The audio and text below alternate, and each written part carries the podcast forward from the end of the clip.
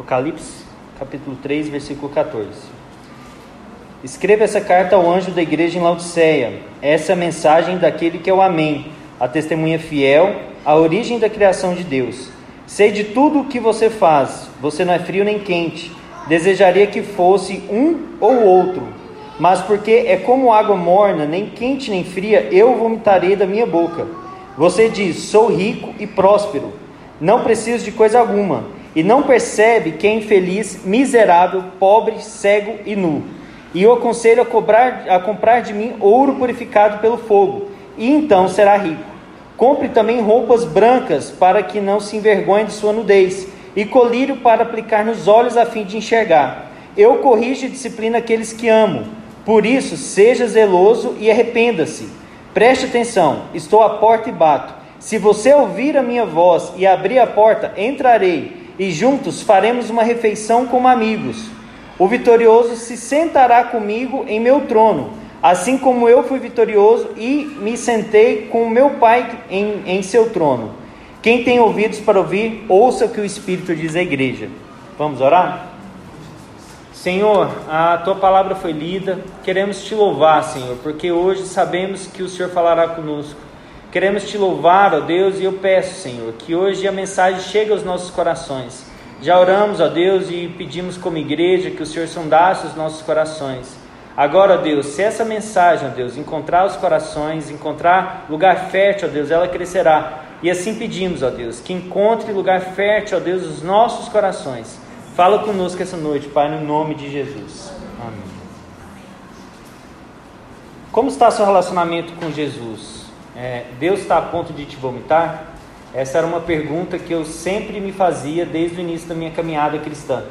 Quando eu me converti, uma das coisas que eu tinha, eu tinha um preconceito dentro de mim era ver aqueles cristãos, aqueles crentes que já estavam há muitos anos na caminhada, mas parece que não faziam nada. E aquilo indignava, ficava indignado com aquilo, porque no meu, no meu fervor espiritual do começo da minha caminhada, e cheio de soberba, achando que eu era o centro de tudo, é, eu sempre olhava para aqueles irmãos e falava assim: mas não pode, como que, como que a vida desses, dessas pessoas que antigamente foram tão usados por Deus, ou fizeram tantas coisas, agora, é, agora parece que estão mornos espirituais.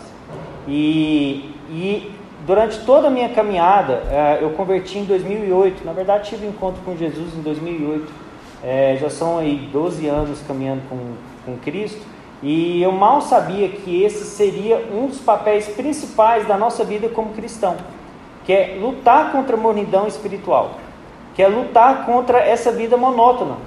É, a gente começa lendo a história, começa lendo a, a, a, a carta para Laodiceia e vê várias coisas extraordinárias, mas chega num ponto que Deus fala: Estou a ponto de vomitar-te da minha boca.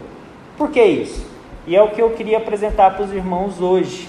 É, quando é, o contexto da carta de, da, da, da carta Laodiceia, dentro de Apocalipse, é, Apocalipse foi escrito pelo apóstolo João. Apóstolo João, é, como o restante da igreja, foi perseguida e ele foi refugiado numa, numa ilha chamada Patmos. Quando ele chegou nessa ilha, é engraçado, é engraçado no começo da, da, da de, do livro de Apocalipse, ele vai falar que ele se encontrou é, refugiado por Cristo por conta da mensagem, não foi por conta de perseguição. E ele estava ali e ali Deus trouxe essas revelações para ele, ele começou a escrever. É, começando com as sete cartas das igrejas. Então, a última carta sendo para a carta de Laodiceia.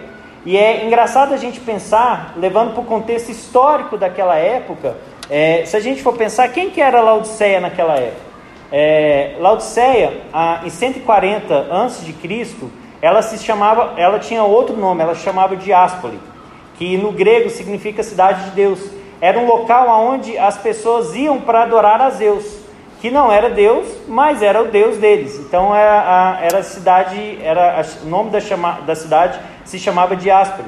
E as pessoas de toda a região iriam, iam para lá para adorar a Zeus. Só que em 140 a.C., o imperador romano da época invadiu Diáspoli com o fim de destruí-la. Só que essa cidade tinha uma característica muito interessante, É, a, tinha uma cidade ao redor dela que tinha água, fontes de águas termais, que eles fizeram uma engenharia fabulosa para a época, que eles fizeram canais de águas que desciam até a cidade. E essas águas que eram que era bem quente na cidade vizinha, ela descia e era morna. Então tinha vários locais de banho, de banho público nessa cidade. E a esposa desse imperador que estava com ele ficou encantada com a cidade. Ficou maravilhada. É como se fosse a nossa Caldas Novas de atualmente, né? E a, a esposa da, do imperador ficou encantada e conversou com o imperador para ele não destruir aquela cidade. E ele, e ele escutou a sua esposa. Então ele foi até os líderes dessa cidade conversar com os líderes para que ele fazendo um acordo, falando: olha, eu não vou destruir vocês, mas vocês vão se tornar uma cidade muito importante do Império Romano. E o, o imperador se comprometeu a fazer essa cidade uma cidade de comércio, uma cidade onde todos da região iriam para fazer comércio, comprar e vender, é, comprar e vender coisas. E assim os líderes da cidade aceitaram. E assim é, como pacto, como comprovação do pacto, o nome da cidade foi trocada. Em homenagem à esposa do imperador, ela se chamou Laodiceia. E, e a cidade cresceu muito, a cidade cresceu muito, a cidade prosperou. O imperador realmente cumpriu com sua palavra, é, a ponto de, em 60 depois de Cristo, houve um grande terremoto na cidade. O terremoto destruiu todas as cidades ao redor, inclusive Laodiceia. E Laodiceia foi a única que conseguiu se reerguer, mas com uma característica: ela não aceitou o dinheiro do Império Romano. Ela quis construir a, a, a própria cidade, os, próprios, os próprios cidadãos construíram a cidade com dinheiro do próprio bolso.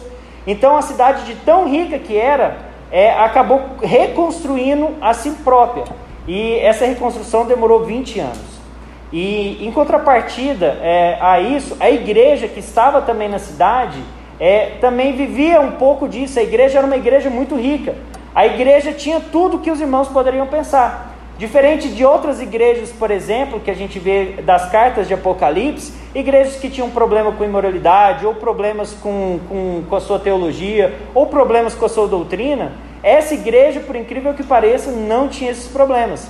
Então não tinha nenhum problema de moralidade ou nenhuma doutrina falsa, a igreja era uma igreja boa. Se a gente for contextualizar nos dias de hoje, era como se fosse uma igreja grande. Vamos supor uma igreja de duas mil pessoas, três mil pessoas, uma igreja extremamente rica, como a gente tem várias na cidade. Igreja que eu acredito que tinha, se fosse contextualizar nos dias de hoje, tinha todos os departamentos funcionando. Nós tínhamos lá o departamento de música com vários músicos, é, vários músicos para ministrar. Nós, é, essa igreja provavelmente é, tinha departamento de missões atuante, ofertando na, na vida de vários, de vários missionários. Tinha um departamento de crianças, onde tinha várias equipes para cuidar das crianças dos membros, e era uma igreja extremamente rica, porque a cidade era rica. É, mas, em contrapartida, em paralelo à realidade dessa igreja, as outras igrejas do restante do mundo estavam sofrendo perseguição pelo Império Romano, a ponto de todos os apóstolos, até a data da escrita dessa carta, serem mortos, vítimas de mártir. Os apóstolos que nós, que, que nós conhecemos outrora em, em Mar, é, Mateus, Marcos, Lucas e João, eles foram mortos, vítimas, foram decapitados, foram queimados vivos, foram crucificados de cabeça para baixo, tiveram as mortes mais horrendas. O único que sobrou foi João que escreveu essas cartas. Então, igrejas estavam sendo perseguidas, cristãos estavam sendo mortos, eh, estavam sendo mortos. É, era muito comum na época é, do Império Romano os gladiadores na, na, no Coliseu e as vítimas da, dos gladiadores no Coliseu eram de sua grande maioria cristãos da época. Então, pessoas que eram perseguidas. Só que nós vemos uma realidade totalmente paralela a isso. A igreja de Laodiceia não sofria essas coisas e também não tinha perseguição. Estava tudo bem, meus irmãos. Era uma cidade próxima, uma cidade que, que, que olhava para si mesmo e falava: Nós não precisamos de ninguém por todo o seu comércio e por toda a sua história.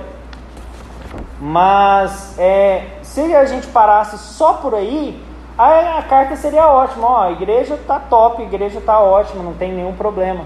Mas no decorrer dos versos, a gente vem percebendo que ah, tem um grande problema. Essa é a carta mais dura escrita às igrejas. Não teve nenhuma outra carta que foi tão dura quanto essa. Mas o que fez deu, é, Jesus mandar essa carta para essa igreja através de João, a ponto de escrever uma carta tão dura se essa igreja teoricamente era muito boa? E aí que nós entramos no verso 16. O verso 16, ele vai falar: "Mas por que? Mas porque é como água morna, nem quente, nem fria, eu vomitarei da minha boca." Então, Jesus ele traz uma característica dessa cidade, é, uma, uma das características, como eu, como eu disse, é, que essa, essa cidade era uma cidade que tinha várias águas no, mornas próprias para banho. Mas uma das características dessa água é que aqueles que a tomavam, muitas das vezes vomitavam, por ser uma água que não era própria para consumo. Ela era boa para banho, para uso doméstico, mas ela não era boa para ponto de você consumir, beber. É, para isso eles usavam outras fontes que eles traziam de outros lugares, que eram fontes frias. Então a cidade era conhecida por sua água morna, mas ela não era boa de beber. Jesus ele traz essa comparação também, ele traz essa contextualização. Da mesma forma, Jesus é mestre nessas contextualizações. A gente vê na, na, nos evangelhos várias vezes Jesus usando parábolas, parábolas simples de homens do campo para pregar para homens do campo. Da mesma forma, Jesus também fez, se fez carne para falar conosco. Jesus, sendo Deus, ele se contextualizou na nossa realidade, vivendo uma vida humana, para mostrar para nós que é possível viver uma vida, uma vida é, é possível viver uma vida íntegra, uma vida de acordo com a palavra. E dessa mesma forma ele também fez essa contextualização, essa contextualização da cidade, trouxe essa característica para apresentar para a cidade. Então a cidade era conhecida por essa mornidão, por essas águas dessa, por, por, pelas águas mornas. E Jesus está falando que a igreja não era nem quente nem fria, mas a igreja era morna e ele estava a ponto de vomitar. Se a gente for pegar essa palavra é, mornidão, essa palavra morno, aqui no, direto no grego, é, ela tem a mesma característica, ela tem o mesmo significado como indiferente. Então, a igreja, apesar de ser rica, apesar de ser boa, ela era indiferente. Ela era indiferente. E quantas vezes na nossa vida, na minha vida, na sua vida, a gente tem levado, é, tem, tem vivido normal de uma maneira indiferente. Indiferente à palavra, indiferente à, à nossa vida cristã. É muito comum ao longo dos anos, ou no começo da nossa caminhada cristã, a gente buscar, buscar caminhar com Cristo e achar que vir só aos cultos no domingo está tudo bem, é, orar e ler a Bíblia de vez em quando está tudo bem, é, ter os nossos amigos cristãos, a nossa, a nossa bolha social, é, só de irmãos da igreja, está tudo bem. É, achar que se comprometer com algumas coisas, dar dízimo e oferta, ter uma vida que você não está você não está igual aos outros lá fora, não está pecando igual aos outros lá fora, não está nos bares, não está traindo sua esposa ou seu marido, é, mas está com sua vida teoricamente tudo íntegra, tudo ok, e às vezes nós achamos que a nossa vida está desse jeito e está tudo bem, mas essa igreja estava desse jeito, e Jesus está falando aqui que ele está morno, ele não está nem frio nem quente, quem dera fosse frio ou quente. Então a igreja estava totalmente indiferente é, se a gente for pegar é, Isaías 59, versículo 1, ele vai falar que o nosso pecado esconde o rosto de Deus de nós. Então, essa igreja começou a ficar nessa monidão, o pecado entrou dentro da igreja, a cultura da sociedade, esse costume de, de altidez ou olhar para o próprio umbigo, e achar que estava tudo bem e não depender de ninguém, eles deixaram essa cultura entrar dentro da igreja e, tava, e para eles estavam tudo bem, mas não estava. É, quem dera fosse frio ou fosse quente, porque assim Jesus podia restaurar, Deus podia restaurar essas pessoas. E a gente tem, às vezes a gente acha que a nossa vida está tudo bem e às vezes não está. Uma reflexão, é, uma reflexão sempre é bem-vinda sobre a nossa vida. E, e como podemos, é, como nós podemos ser, ser, ter essa vida, nós, nós às vezes não percebemos nada ao nosso redor. O pecado vai entrando de pouquinho em pouquinho, a nossa vida vai, vai ficando morna, vai ficando indiferente, indiferente às outras pessoas, indiferente a outras realidades. É, o pecado já não nos choca mais. Somos bombardeados, meus irmãos, todos os dias, através da mídia, através, através de outdoors, com, com com, com nudez explícita ou com pecados, e a gente tem lidado com isso como igreja de forma normal. Ah, eu, eu nasci numa igreja evangélica, eu sou do interior de Goiás, eu nasci numa cidade chamada Uruaçu, onde, onde, onde veio minha família. É, eu cresci numa igreja, é, numa igreja saudável também, numa igreja boa, mas na minha adolescência eu acabei me desviando dos caminhos do Senhor. Mas era muito comum na minha infância lembrar de meus pais, dos irmãos da igreja se escandalizarem com coisas que hoje nós achamos normais. Se escandalizarem com novelas, ou se escandalizarem com filmes que mostram nudez. Hoje a gente vê tudo de forma tão simples, tão natural, tão banal. É tudo tão banal. E isso, é, da mesma forma como eu falo para os irmãos, também eu falo para mim mesmo. É normal às vezes a gente mentir um pouquinho, achar que está enganando, ou numa venda, omitir algo numa venda, achando que está fazendo bem, tá, porque você vai receber aquela, aquele dinheiro daquela venda e depois vai ofertar na casa do Senhor, fazer coisas boas, mas você está omitindo, você também está pecando. E a gente é, esquece que isso nos afasta de Deus. É, é um buraco que chama outro buraco. Então é um pouquinho. É um pouquinho que vai entrando, um pouquinho que vai entrando. Quando a gente vê, a gente já está cheio.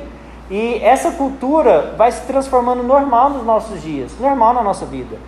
É, mas se a carta até aí parasse por aí, é, seria já um grande, seria já um grande choque para os irmãos daquela época e para nós hoje. É, mas nós também percebemos é, no decorrer da carta que também tem outras características. No verso 17, nós temos a causa da mornidão espiritual dessa igreja. Ah, no verso 17, no versículo A, nós, na, na, parte A, nós percebemos um apego à prosperidade material. Ah, durante muitos anos, a, a igreja, pelo menos a igreja brasileira, julgava como sendo pecado é, a gente ganhar dinheiro, pecado enriquecer.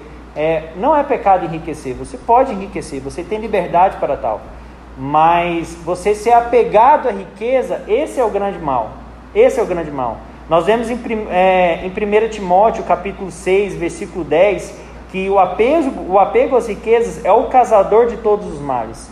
Então, se a gente colocar as riquezas como sendo o principal na nossa vida, e não o propósito, ou a gente trabalhar para ganhar dinheiro de forma, de forma a abençoar a vida das pessoas, a vida da nossa família, mas a gente depender exclusivamente das riquezas e se apegar a isso também é pecado, também nos afasta de Deus.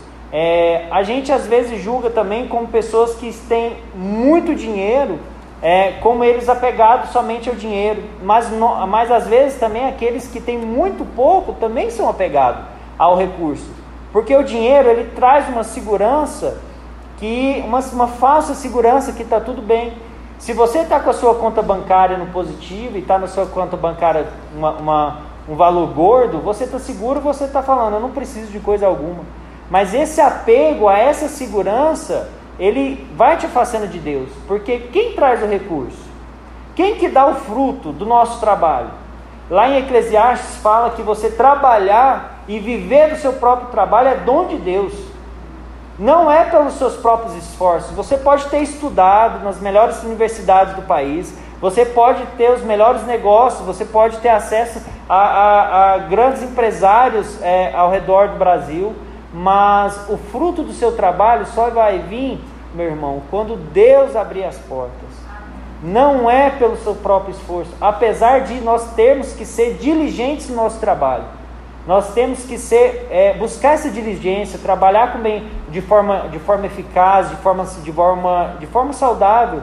Mas o recurso, meu irmão, o resultado do seu trabalho, o fruto do seu trabalho, não é meu e não é seu. O fruto do nosso trabalho é Jesus, é Jesus que dá. Da mesma forma como o, o, o resultado também dos seus estudos, na sua faculdade, na sua escola, onde quer que você esteja.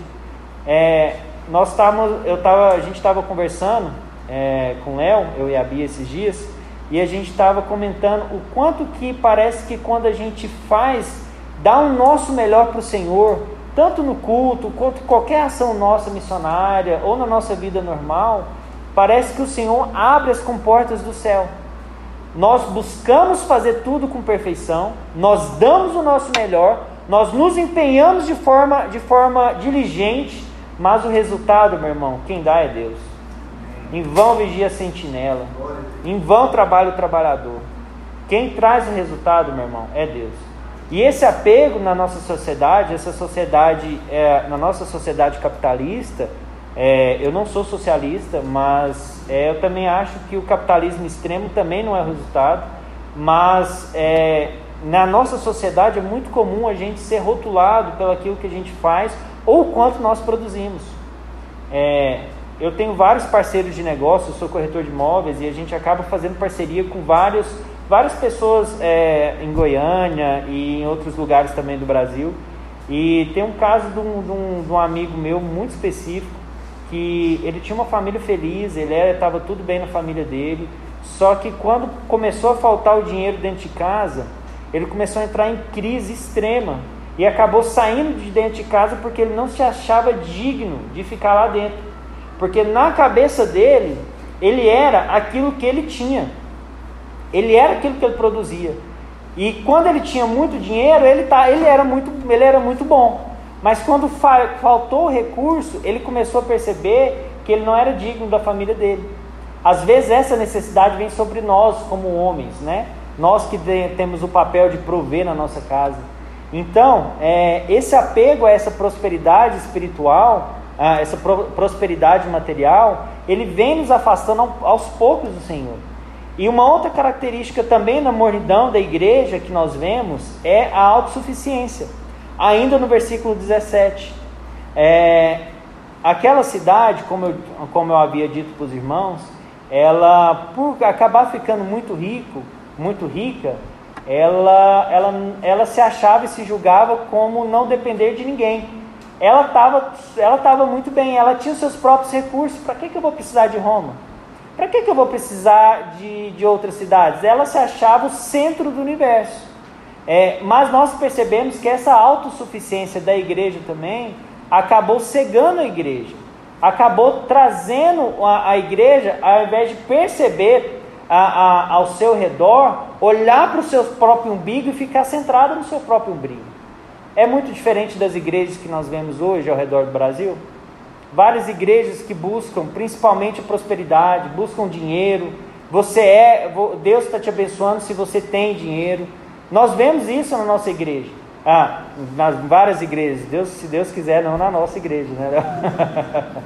Mas nós vemos isso em várias igrejas, é muito comum. Você é abençoado pelo aquilo que você tem. Você é abençoado se você tem um Rolex. Você é abençoado se você tem um carro importado. Se você não tem, você não é abençoado. E você tem direito, profetiza, profetiza, fala a bênção. Mas irmãos, a palavra de Deus não é essa. Essa autossuficiência a, a igreja tinha, e, e é muito comum a gente às vezes ter, ter essa autossuficiência. Essa é uma das características do pecado. O pecado nos deixa, ah, quando a gente vai deixando o pecado entrar na nossa vida, nós ficamos cegos, nós não percebemos quem nós verdadeiramente somos. A igreja achava que ela era rica, que ela era bastarda, que era ótima, mas a realidade dela, que ela era pobre, cega, miserável, estava nu.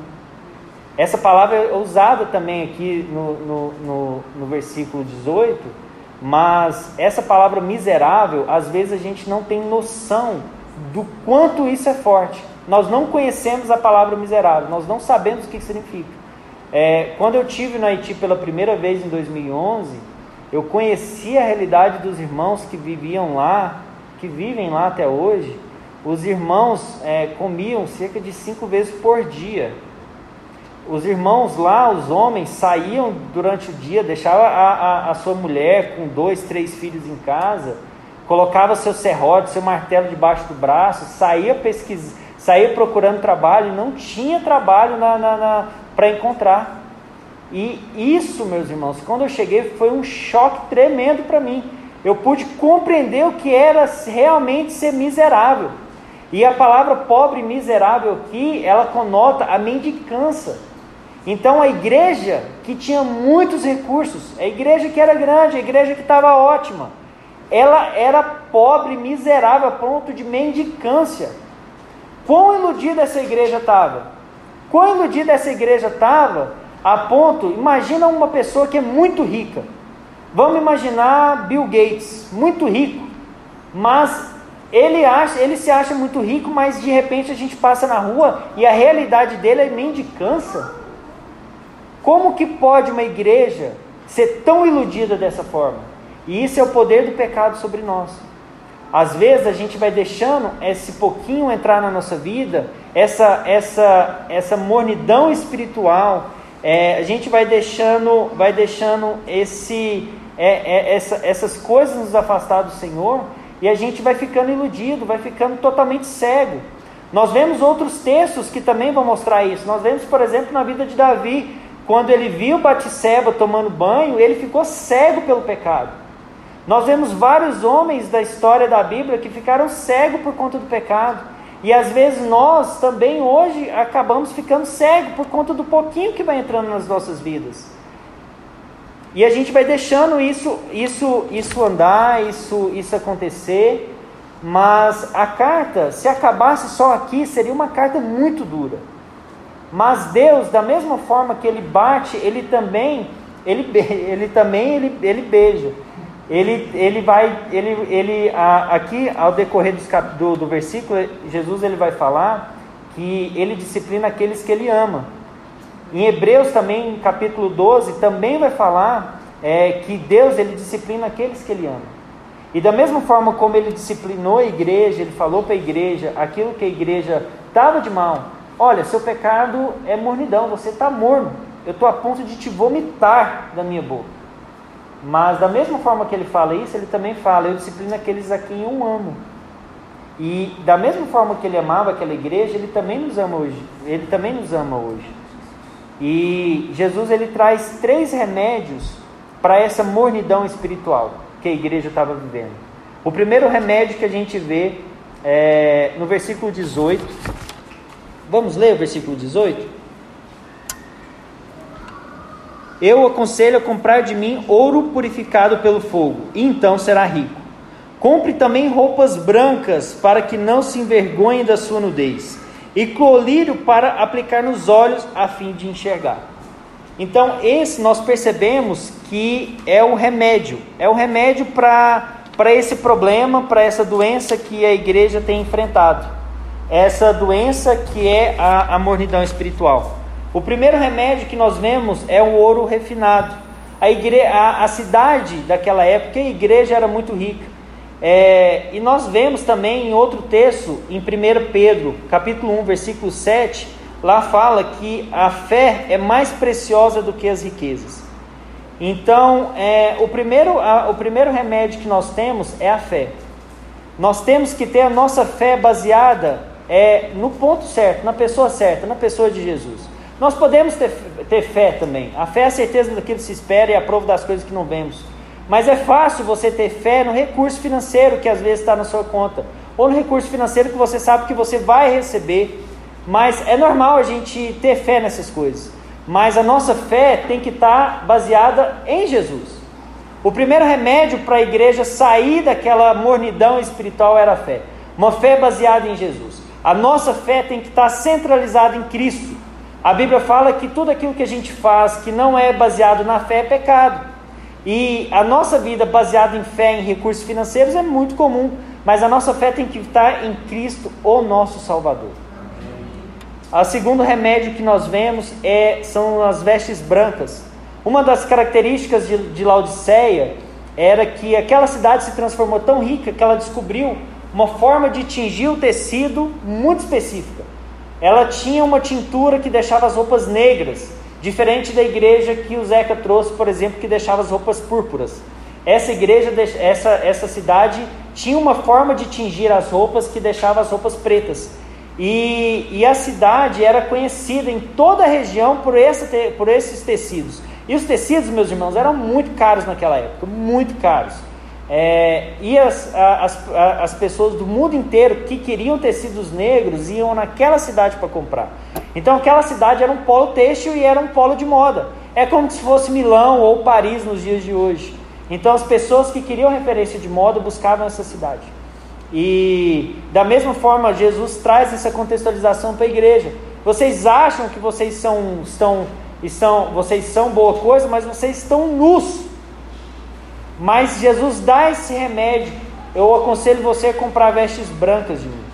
Vestes brancas, é, se a gente, for, é, se a gente for, for ver outros textos que vão falar de veste branca, vestes brancas a gente vê, por exemplo, em Apocalipse capítulo 7, versículo 9, quando vai falar da multidão daqueles que foram salvos e remidos pelo sangue do Cordeiro. Toda a multidão está vestido vestes brancas. Isso é a nossa salvação, meus irmãos a nossa salvação. Às vezes, durante a nossa caminhada, a gente esquece o quão poderoso é o sangue de Cristo e a nossa justificação. A justificação pelo sangue de Cristo. Em paralelo ao primeiro Adão que nós tivemos no jardim do Éden, que trouxe o pecado para a humanidade, logo depois de exortar e questionar Adão sobre o pecado, qual que é a primeira ação de Deus? Ele mata um animal, sacrifica um animal e ele faz roupas para eles, para eles esconderem o seu pecado e a sua nudez. E isso era um simbolismo a Cristo Jesus, que morreu e foi crucificado, mas ressuscitou para nos salvar dos nossos pecados e nos purificar. Quando nós aceitamos a purificação de Cristo e nós somos salvos e remidos pelo sangue de Cristo, nós temos um avivamento espiritual. Essa igreja estava ótima, estava rica, estava tudo bem, mas ela não tinha nada, ela era morna. Nós precisamos desse avivamento como aquela igreja nos dias, no, naqueles dias. Nos dias de hoje, nós precisamos clamar por esse avivamento espiritual também. Nós precisamos clamar para que mais pessoas sejam salvas através da nossa vida. O nosso testemunho diário, nossa, a nossa vida tem que transpirar Cristo a ponto daqueles que querem o conhecer Procurem a nós, falam o que que você tem diferente. Eu quero isso que você tem. O quanto disso tem, nós temos perdido nos dias de hoje. O quanto nós estamos afastados dessas coisas. As nossas vidas não têm mais sentido. Nós estamos vindo na nossa, às vezes nas igrejas, é, e não tô essa palavra não estou pregando só para gente, mas estou é, pregando para mim também, mas para todos nós como cristãos ao redor do mundo. Nós temos vivido uma, igreja, uma vida de, de cultuar, uma vida de ir somente às igrejas, mas nós não temos dado testemunho algum. É muito normal nós vemos a bancada evangélica no, no, no Congresso ser a bancada mais corrupta que tem, a bancada mais fácil de comprar.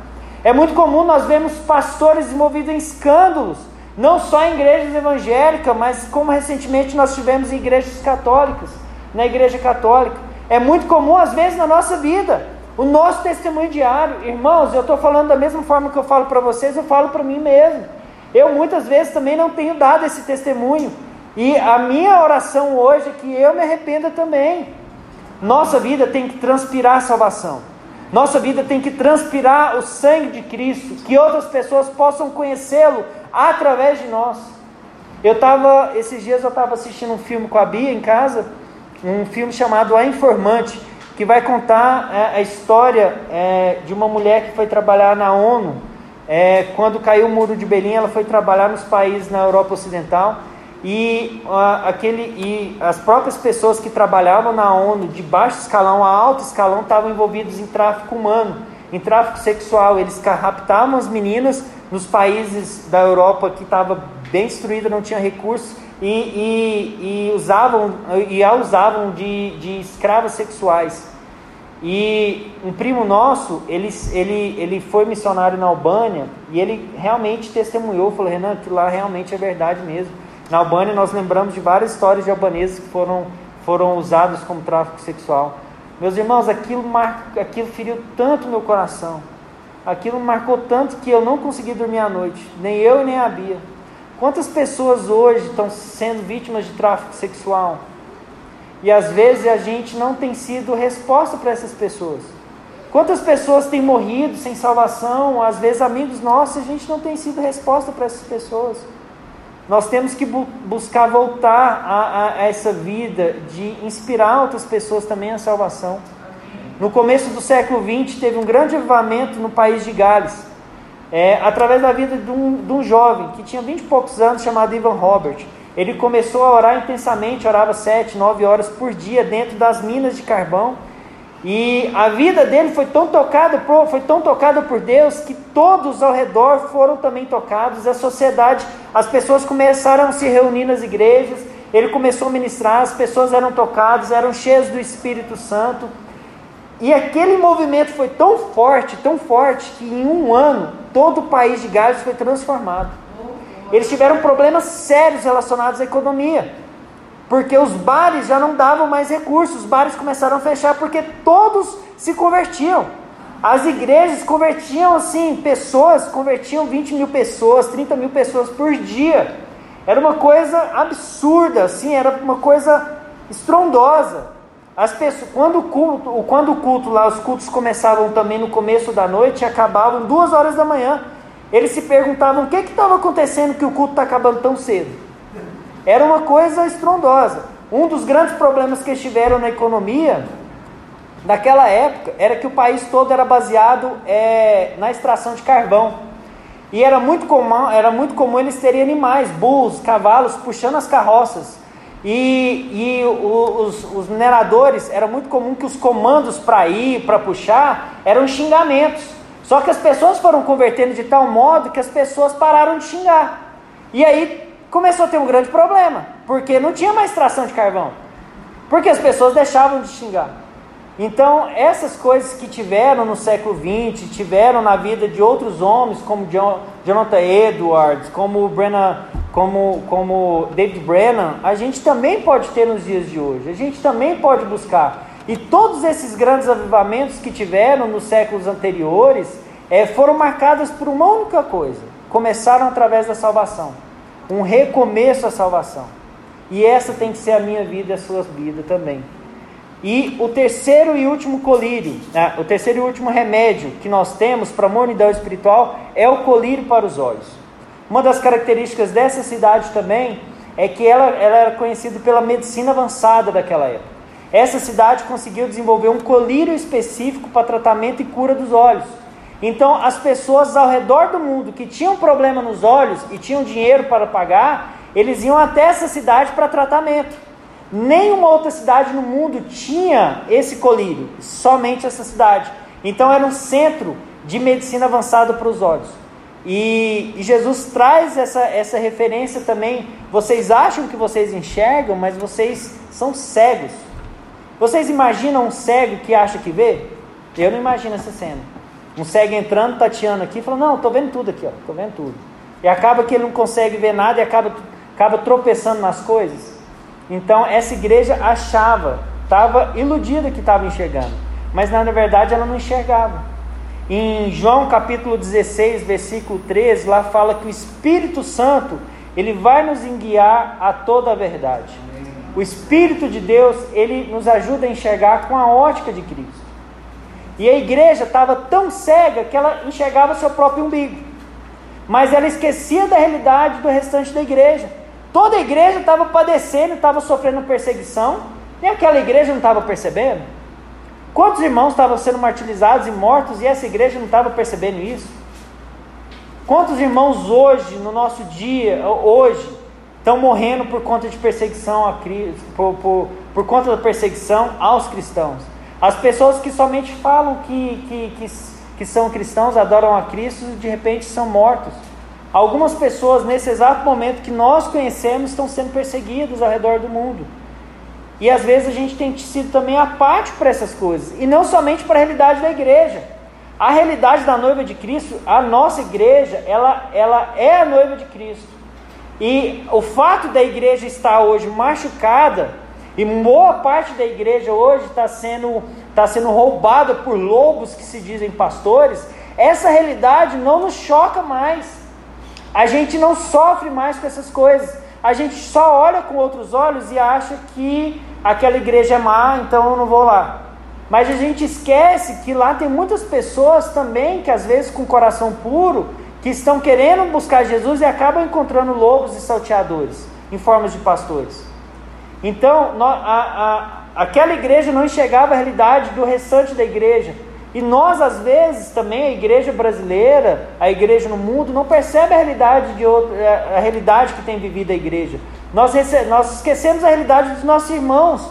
A gente não sabe, por exemplo, o que, que o irmão, como que está o irmão da semana. A gente não sabe o que, que o irmão está precisando. A gente não, não se compadece mais com os outros. A gente não se compadece com, com, a, com a causa de Cristo, a gente não se compadece com nada. A gente acha que só dar dízimo e oferta está fazendo grande coisa. Mas, meus irmãos, se a gente hoje buscar usar o colírio do Espírito Santo, a gente vai começar a enxergar coisas que antes a gente não via. E a minha oração, que ao final da pregação, tanto eu quanto vocês, e quem ouvir essa palavra, possa enxergar pela ótica de Cristo, enxergar as pessoas com a ótica de Cristo. Uma vez eu estava começando a trabalhar e com, com os meus 20 anos, começando a trabalhar e naquela fervor, falei, Deus, eu quero ganhar muito dinheiro, eu quero ficar milionário. E aí eu falei, quero saber, eu vou orar, vou pedir uma revelação para Jesus do que, que eu posso fazer para ganhar muito dinheiro. Eu tinha ouvido histórias de pessoas que tinham tido revelação, tinham tido uma ideia, aquela ideia tinha ficado rico. Eu falei, eu também quero isso. Eu comecei a orar, comecei a orar, comecei a orar, jejuar, jejuar. E a única coisa que Deus falou no meu coração que invista em pessoas. O maior preço, o maior investimento que foi feito foi na minha vida e na sua vida pelo sangue de Cristo. E às vezes a gente tem tido uma vida que a gente não olha para as pessoas com o olhar de Cristo. A gente olha às vezes com o olhar de julgamento. Às vezes a gente olha achando que essas pessoas não merecem nada. E a gente às vezes está tão errado. Às vezes algumas pessoas precisam só de uma chance, precisam só de uma palavra específica. E a gente tem que buscar enxergar com os nossos próprios, com os olhos de Cristo.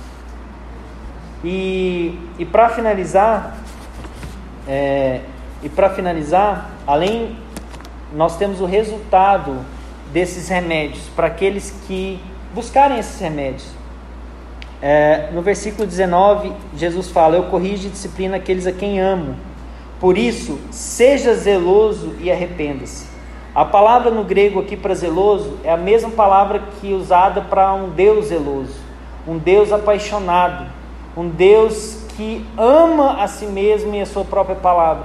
E da mesma forma, se a gente buscar com zelo, com integridade, com força, com todas as nossas forças, buscar a Ele, a gente também vai ter esse resultado. E aqui também fala: arrependa-se, mude de atitude, mude de atitude. E logo depois, o resultado disso é que Jesus está à porta da igreja, bate as portas, e aquele que ouvir, abrir a porta, eu entrarei e cearei contigo. A mesa, meu irmão, a mesa, o significado da mesa na Bíblia é comunhão. A gente vê isso em várias passagens onde Jesus com seus discípulos estava na mesa e ali trouxe revelações, conversas. O, o envio dos, dos primeiros dos 70 discípulos, depois dos 12, foi a partir da mesa.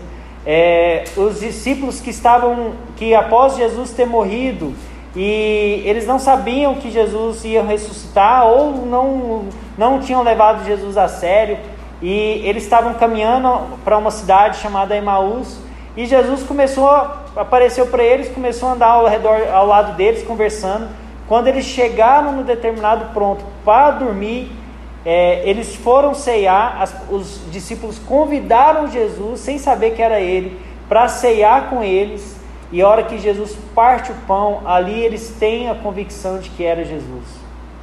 Essa mesa, meus irmãos, que Jesus está falando aqui, na, na, na, aqui em Apocalipse, é essa mesma mesa. Essa mesa de intimidade com Ele, de comunhão extrema, de comunhão extrema com Cristo.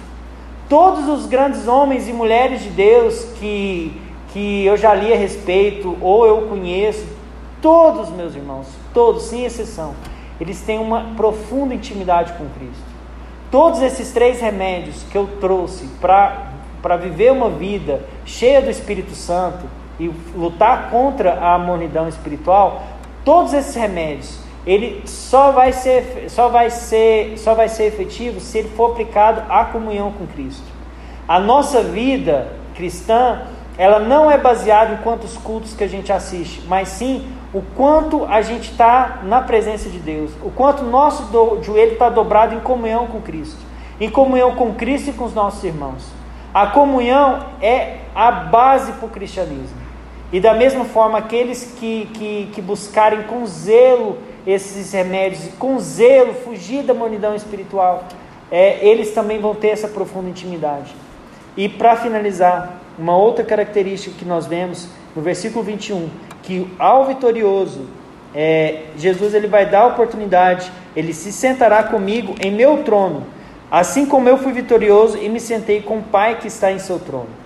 E é engraçado porque nós vemos o final das sete igrejas, no final dessa carta em específica, ele termina com Jesus à porta, a porta, a, a porta da igreja, batendo na porta, é, pedindo para entrar.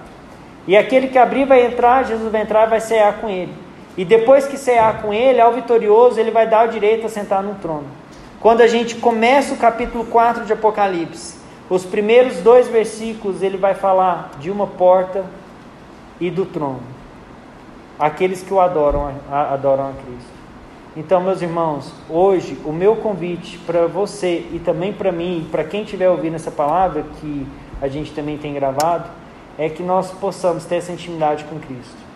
Que a gente possa sentar com Ele é, e fazer como João, encostar o, o, o, a cabeça no, no peito de Jesus e poder compreender os seus segredos, poder ter essa intimidade profunda com Cristo. Vamos orar? Vamos ficar de pé?